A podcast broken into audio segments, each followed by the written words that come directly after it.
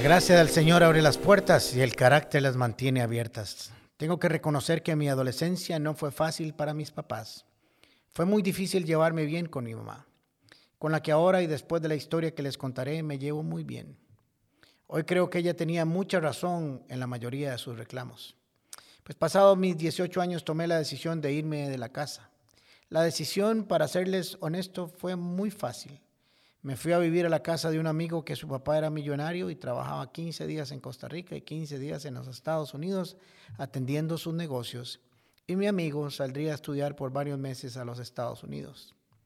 Pues me pasé a su casa y por cierto quedaron en el garaje un vehículo marca Jaguar, un Toyota Super Salón y una moto Kawasaki 900, todos casi nuevos para este pobre hombre. Cuidado pierde, diríamos en Costa Rica, cualquiera se va así de la casa. Pues bien, pasaron varios meses, todo iba bien hasta que un día comencé a tener un dolor. Un dolor donde la espalda cambia de nombre. No aguanté más y tuve que irme al hospital. Me fui al hospital más cercano donde trabajaba un primo mío y ese día estaba en emergencias.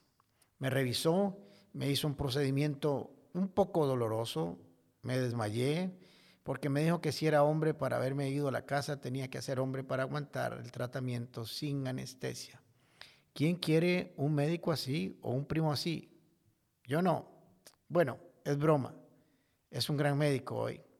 Bueno, la verdad es que me atendió e hizo un buen trabajo y me sentí bastante aliviado. Y me envió para mi casa a reposar por lo menos ese día. Por cierto, no podía sentarme, pero yo me había ido en moto y me fue muy difícil regresar a mi casa. Llegué a la casa donde vivía con varias instrucciones. Una de ellas era que por ocho días, dos veces al día, había que limpiar la herida y curarla. Y qué pena, pensé, ¿quién fuera a hacer ese trabajo tendría que ver esa zona complicada y personal. En la casa había un par de muchachas del servicio y un jardinero y no creo que ellos estuvieran dispuestos a limpiar mi herida. Pasé toda la noche pensando quién podría hacer el procedimiento limpieza y curación y no encontraba a nadie. ¿Cuál amigo estaría dispuesto? Ninguno. Me levanté temprano, me bañé, no le dije nada a nadie y tomé una decisión. Estaba seguro de ir a un lugar y con la persona que no me rechazaría y que además lo haría muy bien. Sí, mi mamá. Me monté en el carro, llegué, toqué la puerta y sorpresa, abrió ella. Inmediatamente me preguntó, ¿qué le pasó? ¿Qué tiene? Claro, se asustó al verme. Como las mamás son así, sabía que algo me había pasado, tienen ese sexto sentido que solo las mamás tienen. Y le dije que tenía un malestar en esa zona y que era necesario limpiarla y curarla todos los días, que si me podía ayudar. Y obviamente sin titubear un solo segundo me dijo, sí, claro, entre, vaya a su cama. Me preguntó qué necesitaba para hacer el procedimiento y le expliqué lo que había que hacer. Y como en la casa o cerca de la casa de mis papás había una farmacia, salió corriendo a comprar todo lo necesario y volvió rápidamente a curarme. Terminó y me preguntó que si había desayunado y le dije que no y me, me preparó un rico y hermoso desayuno. Y le dije que había que limpiarlo por ocho días, dos veces al día y me dijo, venga todos los días que quiera, esta es su casa. Debo reconocer que me sentí un poco avergonzado. Mi conciencia me estaba aplastando. Mientras no la necesité, no la busqué. Pero cuando la necesité, salí corriendo hacia ella. De algo estaba seguro. Conociendo a mi mamá, sabía que ella nunca me rechazaría. Nunca rechazaría hacerle un bien a nadie, y menos a su hijo. Así que no lo pensé ni un solo segundo, me fui para allá. Puede sonar poético, pero su amor, su misericordia y su trato me pusieron a pensar y a meditar. Y me dije, Alejandro, ¿qué estás haciendo fuera de casa? Aquí tienes todo lo que necesitas. Del otro lado solo tienes cosas muy bonitas, pero aquí tienes amor, compañía y comprensión. Y eso nadie te lo puede dar, sino solo tus padres y tu familia. Quiero contarles que ocho días después me devolví a mi casa y nunca más volví a salir ahí hasta que me casé.